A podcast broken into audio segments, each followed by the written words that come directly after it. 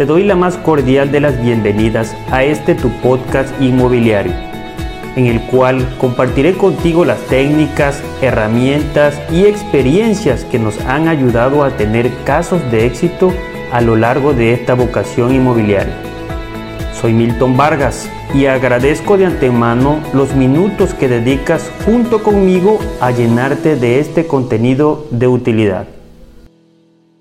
Hoy vamos a platicar acerca de los avalúos, sobre su importancia, porque tal vez algunas personas piensan de que el avalúo es una tarea fácil y realmente no. Y me refiero a que un servidor se topa con los clientes y ellos le asignan el valor a su casa. Entonces, esos valores que ellos le asignan realmente no están aterrizados tal vez en alguna documentación o tal vez lo, el, apego sentimental le, le, otorgan un gran valor, ¿no? Y aquí me encuentro con, con un compañero que hemos trabajado de la mano y hemos sacado situaciones y también un servidor, cada quien se especifica en lo que es su rama. Cuando yo tengo dudas acerca de características sobre evaluaciones, obviamente yo recurro a él y él amablemente me responde lo, prudente a como, a como debe ser y a lo que dicen los estatutos. Él es el ingeniero Humberto de Jesús García Ramos, es ingeniero civil. Muy buenos días, compañero. Buenos días, Milton. ¿Cómo estás? Bien. Te agradezco principalmente el tiempo que te tomas y el atrevimiento también porque realmente estaba yo platicando ahorita con él detrás, detrás de, este audio y, obviamente también estamos haciendo tomas de video detrás del, del podcast en el cual hay que romper barreras y atreverse. Y eso es una de las situaciones que un servidor está enfrentando. Porque realmente lo que te cuesta trabajo no es fácil, no es fácil.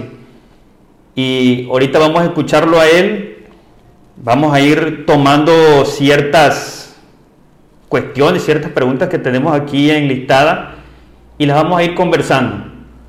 Pero a ver, ingeniero, coménteme cómo realmente después de ser usted ingeniero civil, el gusto por la evaluación. ¿Qué sucedió ahí? La evaluación nace, eh, en mi caso particular, porque mi papá, el cual tú conociste, vendía, vendía viviendas. Así es. Se dedicaba a la construcción de casas para venta por créditos, Infonavit, Fobiste o de contado. Entonces, cuando yo estudiaba la ingeniería, llegaba yo a apoyarlo. ¿En qué aspecto lo apoyabas ahí? En la obra. En la obra. ¿Qué hacías tú en la, obra? Eh, suministrar material, estar pendiente de que no faltara nada. Eh, prácticamente como un residente de obra. Exactamente. Cuando terminaban la vivienda, llegaba el momento de la venta y siempre se requería de un valuador. Ok, como todo. Exactamente, para determinar el valor de la propiedad y poder ejercer el, crédito con el comprador. Entonces, eh, era tanta la necesidad que tenía mi papá por un valuador que al momento de terminar yo la carrera me dices, ¿por qué no estudias? Prácticamente te orientó, te orilló y a ti te agradó. Exactamente, a mí me gustaba lo que hacía el evaluador, porque yo siempre estaba presente ahí.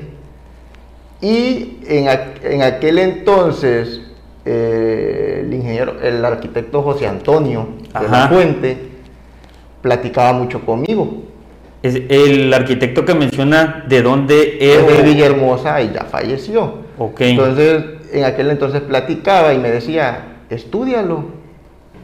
Me invitaba igual que mi papá a estudiarlo. Prácticamente fue dentro de tu vida un mentor. Exactamente. ya, ya fue que al yo graduarme de la ingeniería, pues tomé la decisión inmediatamente de incorporarme a estudiar la maestría en evaluación. después de que terminaste la carrera de ingeniería civil, ¿trabajaste en algo o nada? Seguía yo con mi papá.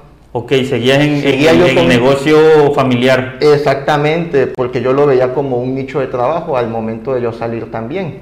Claro, y que, y que obviamente sabemos que la inversión en inmuebles es algo que realmente no devalúa siempre y cuando inviertas inteligentemente, porque también hay, hay, cosas fraudulentas. Exactamente. De las cuales no, no, no comprar a la ligera, porque igual a veces, por ejemplo, en mi caso, me, me consultan, me dicen, por ejemplo, oye, fija que me venden un terreno, ¿dónde? Tal lugar, tal ubicación, ¿cuánto?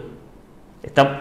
Obviamente para las personas que nos logren escuchar fuera de, de otros lugares, nosotros nos encontramos en Cunduacán, Tabasco, México. Nuestra moneda es pesos. Entonces 40 mil, 30 mil pesos por un predio, obviamente es un precio, aquí es económico, estamos en el 2021 y no hay que confiarse tanto también de, los precios porque obviamente también pueden haber fraudes detrás de. Pero, pero bueno, ok. Nos comentaba aquí el, mi compañero, el ingeniero, que así nace su inquietud y su amor y vocación por la evaluación. ¿Cuánto tiempo te, te llevó estudiar lo que es ya enfocado a la evaluación? Dos años. Dos años, fue realmente rápido. ¿Y cómo, qué sucedió o qué tiene que suceder para que un evaluador sea o esté en la lista de los evaluadores que realmente pueden? Porque es muy importante mencionarle, avalúo de, a ver, coméntale tu compañero, ¿para qué puedes hacer tu avalúo? ¿Para qué? Yo estoy certificado para hacer avalúos. Eh, en la cuestión de traslado de dominios o compraventas que son realizadas por eh, efectivo o de contado. Y también cuento con certificaciones para hacer avalúos de crédito garantizado a la vivienda. Son mis, mis certificaciones y en las que me enfoco al 100%. Ok, porque también es importante mencionar que no cualquier evaluador podrá hacerte un avalúo que ejecutes para ese, ese tipo de operaciones. Todo va en función de la finalidad. Claro, porque al menos en el caso mío, contigo yo he, he requerido avalúos de Infonavit, avalúos Fobiste y los Corebat. ¿Puedes platicarnos qué cosa es Corebat? Es la comisión, el Registro Estatal de Evaluadores del Estado de Tabasco. Es una comisión que se creó para regular la actividad valuatoria en el Estado, como su nombre lo indica. Y nació, si no mal recuerdo, fue en el año 2015 que se reformó la ley de evaluación en el Estado y a partir de ahí nació la famosa comisión. Ok, sí, porque realmente ellos cumplen con, con ciertos requisitos para formar parte de esa lista. Sí, hay que cumplir con un mínimo de capacitación al año y, este, y hay que estar afiliados a asociaciones o colegios de evaluadores. Exactamente, es como en el caso de un servidor, el caso de un servidor igual, existe por ejemplo lo que es la Asociación Mexicana de Profesionales Inmobiliarios, en los cuales debes de cumplir con, ciertas características de conocimiento para, para poder formar parte de aquellas personas en las que realmente tú escuchas podrás confiar. ¿sí? No en cualquier persona que, te omita un documento en una hoja tamaño carta y solamente lleva su nombre y firma y, cédula. Tal vez tenga alguna opinión, pero no el alcance legal suficiente para, para ciertos tipos de operaciones. Bueno, también obviamente hablando de la evaluación, entiendo y entendemos que hay evaluadores para distintas cosas. Por ejemplo, ¿tú qué puedes evaluar? Eh, mi fortaleza está en los bienes inmuebles, terrenos habitacionales y casas o departamentos. Eh, como mencionas, hay diferentes tipos de, avalúos para bienes agropecuarios, joyas, de, joyas eh, inmuebles históricos. Cada uno cuenta con distintos métodos de evaluación y se requiere una especialización específica una vez recordando, y tú te has de acordar, bueno, tal vez, porque a veces tenemos tanta información en esta cabeza que, que realmente no, no da la base de datos para guardar tanto, pero a lo mejor recuerdes una vez que te hice una llamada donde un cliente había sido afectado, eran sembradíos de, de, cacao, cacao, había que framboyanes y cierta cantidad de árboles frutales. Yo el cliente marca y me dice, yo necesito una evaluación de lo que perdí. Obviamente le habían quemado toda sus hectáreas. Estamos hablando de un avalúo de tipo forestal. Yo recuerdo que, tú me habías comentado de, un ingeniero, no sé si te acuerdas, de aquí en, nuestra zona había un, un evaluador exclusivamente para ese tipo de, cuestiones, porque a menos tú no, no estás nutrido en esa parte, ¿verdad? Tendré los conocimientos básicos, pero no tendría yo, eh, porque hay que ser sincero con el cliente también, la capacidad técnica para poder determinar con mayor certeza el valor de esos cultivos que fueron afectados. Entonces, eh, en aquel entonces te recomendé, si no mal recuerdo, con el ingeniero Servando, que fue mi maestro eh, de bienes agropecuarios y que él estaba enfocado al 100% en ese tipo de, avalúos y, conocía el tema y, y, te podía ayudar de mejor manera que yo en ese momento. Exactamente, porque también hay personas que con tal de obtener el beneficio, te dicen que sí, que pueden sacar el trabajo, que pueden sacar el trabajo a pesar de que no lo hagan de la manera correcta, pero la intención de ellos es cobrar, aunque el trabajo realmente no esté bien desempeñado. Fíjate también algo que, que me sucede a menudo, me voy a referir ahorita a superficies amplias. Ya no vamos a hablar por metros cuadrados de lotes de 10 por 20, 200, 300 metros, no Ahora vamos a hablar en el aspecto de, las hectáreas, ¿no? Porque nosotros estamos en Tabasco, donde realmente se está haciendo inversiones por nuestro presidente Andrés Manuel. El caso muy particular, por ejemplo, la refinería en Puertos de Boca, Paraíso, Tabasco, México. Qué manera tan, tan descabellada en la que las propiedades ahora han elevado su valor. Entonces, yo entiendo que obviamente se está haciendo una inversión, pero vamos a hablar un poquito de eso. El cliente a veces menciona y me comenta, no, yo quiero a mil pesos por metro cuadrado. ¿Se imaginan ustedes el valor, por ejemplo, de una hectárea? ¿Qué cantidad de dinero? ¿quién podrá pagar? ¿Será que algún ganadero podrá pagar 10 millones de pesos por una hectárea? Lo veo complicado. Pero ellos se van el precio por metro cuadrado y considero que es un error y siempre lo hemos, lo hemos platicado. Coméntale aquí a los escuchan cuál sería la manera más correcta y prudente y qué factores influyen para tomar, por ejemplo, la decisión de decir, porque yo he escuchado de ti y, recuérdalo, el frente tiene un valor, el fondo tiene otro valor, lo inundable, eh, tal vez afectaciones. Platícanos, ¿cómo orientas tú a una persona que piensa que va a pedir mil pesos por metro cuadrado? Obviamente estamos hablando tal vez de las zonas rurales. ¿Qué factores influyen? ¿Cómo debe ser? ¿Qué es lo correcto para que la gente las personas, clientes, se quiten esa idea, se quiten esa idea de que realmente todo vale lo mismo por metro cuadrado. O algo que te haya sucedido, algún Tiene- cliente. Tiene mucho que ver el, el uso del suelo. No podemos mezclar usos de suelos habitacionales con usos de suelo agrícolas. Puede ser o darse el caso de que por la cercanía se tenga un terreno pequeño de uso habitacional y muchas veces las personas por desconocimiento quieran tomar como valor de referencia el valor de un terreno habitacional y hacer el cálculo en función de ello para el valor de un terreno de uso agrícola que carece de servicios, etcétera. Exacto, eso que tú mencionas sí es muy... ¿Por qué? Porque todo lleva a una urbanización.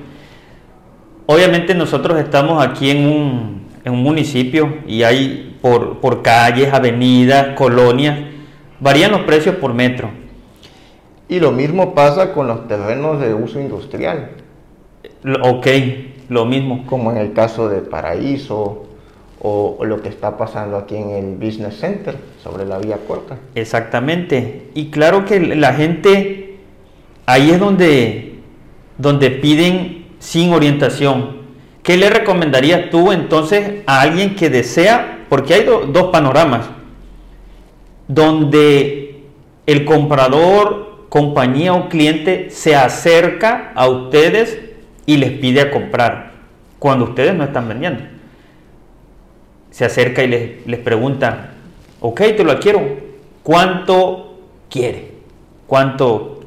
¿Qué le recomendarías tú a esas personas? ¿Será que es prudente que pidan a la deriva, pidan con, a lo que pide mi vecino? Es que mi vecino vendió en esto. Lo ideal que- es que se acerquen a un especialista que les ayude por medio de un avalúo a determinar el valor justo por el cual puede ser vendida esa propiedad. Exacto. También, bueno, eso es con respecto a los terrenos, a los predios, que no, no pidan a lo que su vecino pide. Tal vez tengan una idea, pero lo mejor es acercarse con, con los compañeros y pedir, pedir perdón, ya un, un documento que realmente lo avale. Porque fíjate que también el caso particular que me sucede, es en los casos, vamos a hablar ahorita de vivienda, en los casos que me traen un avalúo, obviamente que para mí es difícil acomodarlo según la oferta y demanda. Ejemplo, viene alguien y me trae un avalúo de una vivienda, por ejemplo, de 2 millones y medio de pesos, en el cual invirtió en una colonia popular nosotros le llamamos elefantes blancos. Invierten demasiado dinero donde no, donde no, no, no deberían de haberlo hecho. Entonces para mí es difícil invertir, perdón, colocar en venta una propiedad que difícilmente se va a vender. Entonces ahí no sé si estoy en lo correcto, porque tú sabes, y no me dejarás mentir, que por ejemplo, ¿cuáles son los factores que tú tomas en cuenta cuando vas a evaluar una casa? Me imagino que piso, ventanas. ¿Qué tomas en cuenta? ¿Qué factores tomas en cuenta? Influye mucho las características particulares de la propiedad, pero no puede pasar desapercibido el entorno y la zona. El, el- el estrato social que promedia al- alrededor de la, de la vivienda, porque como mencionas tú, pueden haber propiedades con un alto grado de valor por la calidad de los acabados, pero que viven en- están ubicadas en zonas eh, de alto índice delictivo, Así carencia de servicios. Así es. etcétera. Entonces, quien quiera comprar una propiedad con características muy buenas de la vivienda, la va a comprar en una zona más segura. Es correcto porque también las personas que obviamente andan buscando, mm, créanme que no se van con la primera opción que encuentren. buscan, buscan hasta encontrar lo mejor para ellos. Sí, te comentaba eso porque en ocasiones, caso específico de, esa propiedad, por ejemplo, dos millones y medio de pesos, en una zona donde realmente lo más que tal vez pudiera valer sería un millón de pesos, o que, lo que la gente estaría dispuesto a pagar exactamente en esa zona. Así es. Es ahí donde tenemos esa situación y a veces el, cliente llega, no, pero si es que eso es mi avalúo, sí, pero lo que, lo, que sucede ahí es que no toman en cuenta, en cuenta la oferta y demanda. No sé si en el avalúo donde, donde se emite venga un apartado donde, digamos, precio físico sobre las características y, precio basado a la oferta y demanda de la zona. ¿Hay o no hay? Es que hay distintos enfoques de evaluación. Los más comunes es el enfoque físico, que es valor de terreno más construcciones. Valor final es el valor de la vivienda. Obviamente en el valor de las construcciones se califican las, la calidad de los acabados, etcétera, la edad, estado de conservación y se determina el valor pudiera ser eh, el valor apegado a lo que invierto yo económicamente. Pero el mercado está realmente dispuesto a pagar por lo que invertiste en esa zona. Exacto. Ahí es donde entra en función el enfoque de mercado, donde se hace un análisis o un estudio de viviendas con posibles características similares dentro de la misma zona. Y ese te va a dar mayor eh, certidumbre de, del valor por metro cuadrado y del valor final de la propiedad, porque es lo que, eh, de acuerdo a antecedentes históricos, se ha venido vendiendo en esa zona. En ese lugar. Sí, porque incluso a, a mí me ha tocado de que la gente, perdón, los clientes llegan y, sí, quieren eso. Lo que dice el avalúo, no digo que ese dinero no esté invertido, porque lo invierten en cimiento, en cosas que realmente no se ven. Pero a veces también ustedes los escuchan, los compradores, me refiero ahora a los compradores, ustedes no van a ver cuánto cimiento se llevó. Sí, preguntan, pero, pero eso no se ve. No se ve realmente el dinero que se invirtió y a veces me he topado, vienen, preguntan y simple y sencillamente es complicado venderlo al precio que, ellos prefieren, ¿no? Y terminan retirando la venta, retiran la venta porque no le dan lo acordado. Pero ¿de quién es el error? El error es como de un principio, se los comento, invierten mucho realmente donde no deben, donde no deben invertir Caso distinto, zonas turísticas, por ejemplo, ahí ya estamos hablando de, otras cuestiones.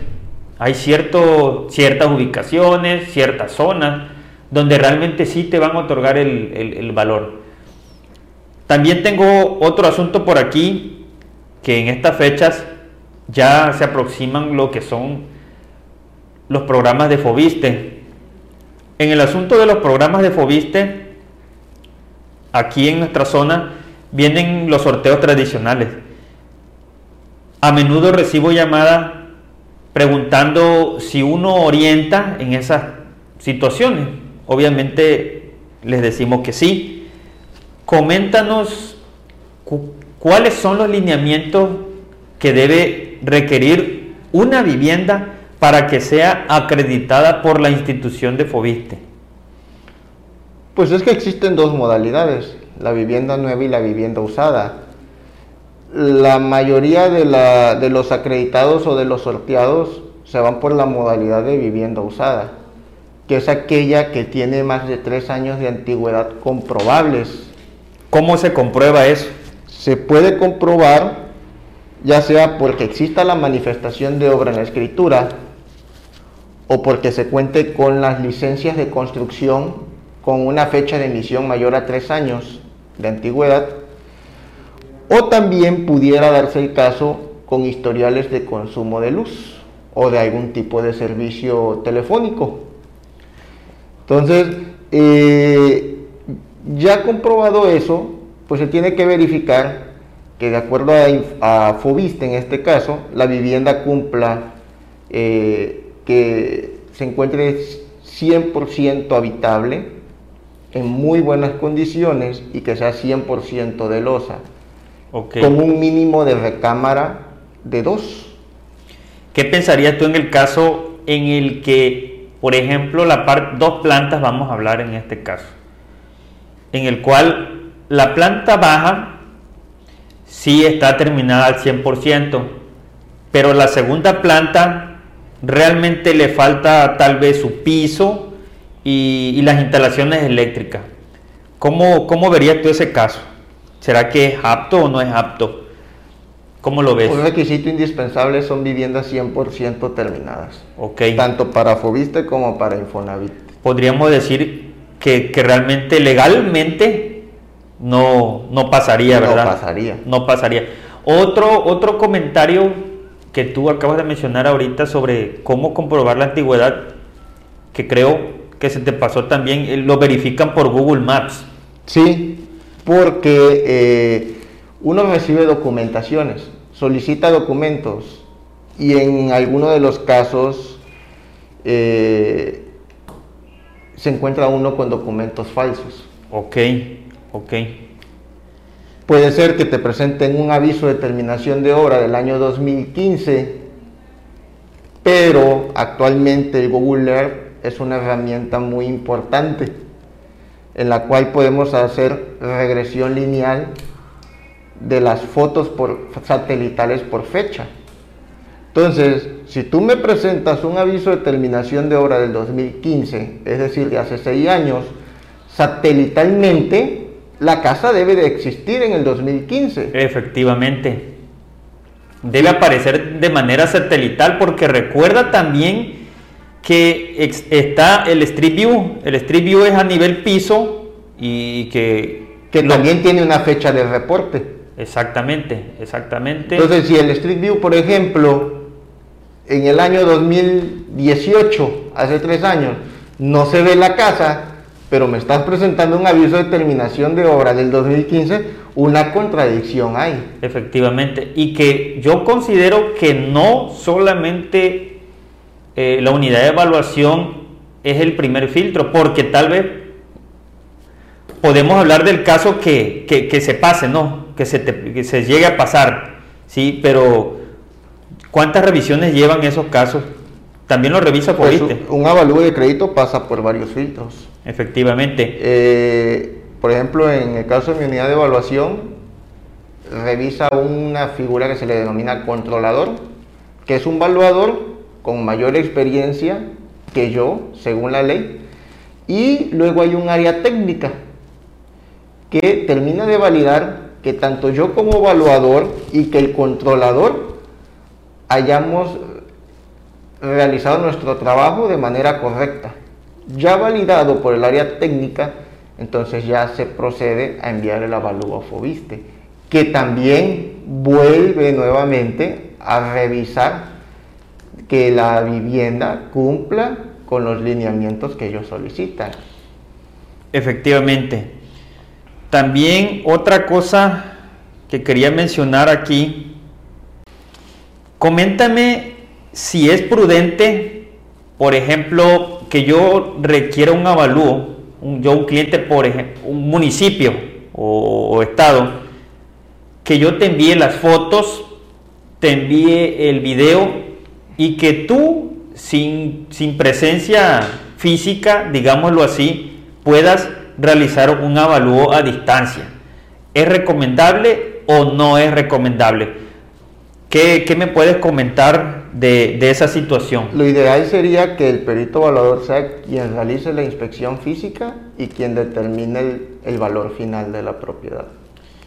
E, efectivamente, pienso yo porque imagínate que, te toca, no sé, tal vez las fotos de editadas o que te digan que no cumple con, con, la característica. Porque detrás de, detrás de cámara comentábamos las ocasiones en las que el cliente no te dice la verdad. Coméntame alguna situación que te haya pasado. Sí, sobre todo en el caso de las viviendas que se compran por medio de crédito Fobiste o Infonavit. Por lo regular siempre al cliente yo le solicito fotos antes de hacer una inspección para poder determinar que la vivienda se encuentra en las condiciones que necesitamos. Sin embargo, hay clientes que ocultan información y por más que uno se la solicita, dan largas. Me pasó un caso donde yo le solicitaba a un cliente fotos de una vivienda en Emiliano Zapata. Ajá. Y me manda fotos de la vivienda para verla pero no me mandaba nunca fotos del baño. Y siempre se las pedía yo, Señor, necesito las fotos del baño para tener certeza de que todo va a estar bien para el día que yo vaya. Sí, ingeniero, permítame un momento, se las mando más tarde. Así no te las enviaba. Así me tuvo toda la tarde.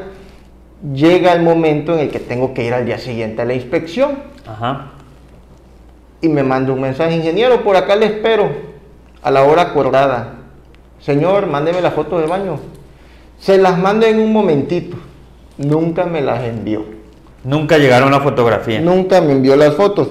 Pero yo ya tenía el compromiso de asistir a esa hora a, visitar la vivienda. ¿Qué hiciste? ¿Llegaste? ¿Te moviste? Llegué a la vivienda. Eh, las fotos que me envió coincidían correctamente con lo que estaba yo viendo físicamente pero cuando llega el momento de tomarle la foto a los baños, los baños en obra negra. Ok, obviamente no estaban... No estaban terminados. No estaban terminados, no era habitable.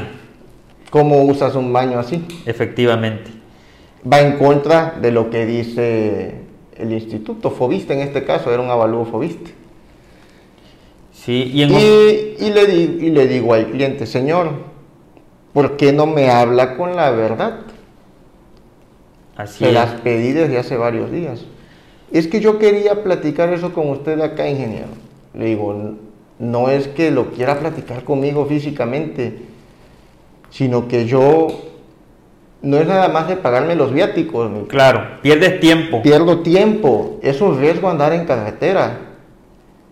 Puede pasar cualquier cosa. Sí, y eso el cliente... Y eso el cliente no lo valora. No lo valora, no lo ve. Piensa tal vez que es la única persona que vas a atender en el día. Exactamente.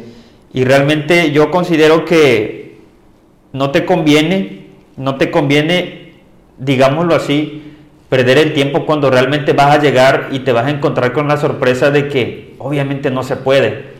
Entonces, cuando realmente el tiempo es oro. El tiempo es oro para, personas que realmente lo utilizan productiva, productivamente bien y, no hay que darse el lujo de, perder el, valioso tiempo en situaciones como, como esta. Sí, a mí cuando me habla un cliente siempre soy sincero desde el principio, porque no voy a hacer cosas que no se pueden. Claro. Ni tampoco voy a prometer cosas que sé perfectamente que nunca van a suceder. Efectivamente. Entonces, lo mismo pido cuando hablo con un cliente, la misma sinceridad, que también te hablen con la verdad para que todos podamos trabajar de manera correcta. Claro, ya para ir terminando, recuerda, no sé si, si, si, si te tocó escucharlo, pero a menos a mí sí me toca. No, lo que pasa es que la vivienda es de teja pero dándole un recurso al evaluador lo resolvemos. Obviamente, obviamente, tal vez años atrás existía la posibilidad de realizar esas actividades ilícitas, tal vez, no lo niego, pero hoy en día no se puede. ¿Cómo lo ves? Es que independientemente de la fecha, siempre han sido ilícitas sean en el 2010, sean en el del 2021, no dejan de ser ilícitas. Cuando a mí un cliente me marca y me pide ese tipo de trabajo, inmediatamente le digo que no. Porque quien determina el valor es el evaluador. el, el valor, perdón, es el evaluador. Y yo soy los ojos de la institución. Claro, ellos confían en ti. Exactamente, yo soy quien determina si la vivienda pasa o no. Si en un futuro viene una auditoría y se dan cuenta que la vivienda no es lo que dice el avalúo, quien firmó fui yo. Efectivamente. Y la institución no va a ir con el acreditado, va a ir contra quien firmó el avalúo. Y yo soy el que va a estar sujeto a un proceso legal. Y yo soy quien puedo perder mi certificación. Y eso en muchas, en muchas ocasiones el cliente no lo dimensiona. Efectivamente, piensa que con, algo de, de, efectivo se puede solucionar el problema. Y no es así. Entonces ya para ir despidiéndonos, yo agradezco la, la visita que nos hizo aquí el compañero, el ingeniero Humberto de Jesús García Ramos, en el cual vamos a dejar aquí sus, sus datos en algún momento dado que ustedes requieran alguna opinión de valor, algún avalúo él, siempre está a la disposición. Agradezco que hayas asistido y que hayamos orientado un poco a ustedes los oyentes, porque recuerden que esta información va enfocada no para las personas que ya lo saben, porque obviamente el que ya lo sabe, pues para qué, pero esta información es para ustedes los consumidores que realmente están de cero y que no confíen en personas que digan que le van a sacar el, trabajo así de fácil. No, yo recomiendo que se instruyan con personas que realmente sean, sean eh, viables, sean certificadas, como es el caso del ingeniero, y no recurrir a, a cualquier persona. Hay que tener mucho cuidado en esa parte, porque la mayoría de las personas por primera vez compran una vivienda y desconocen del tema. Así es.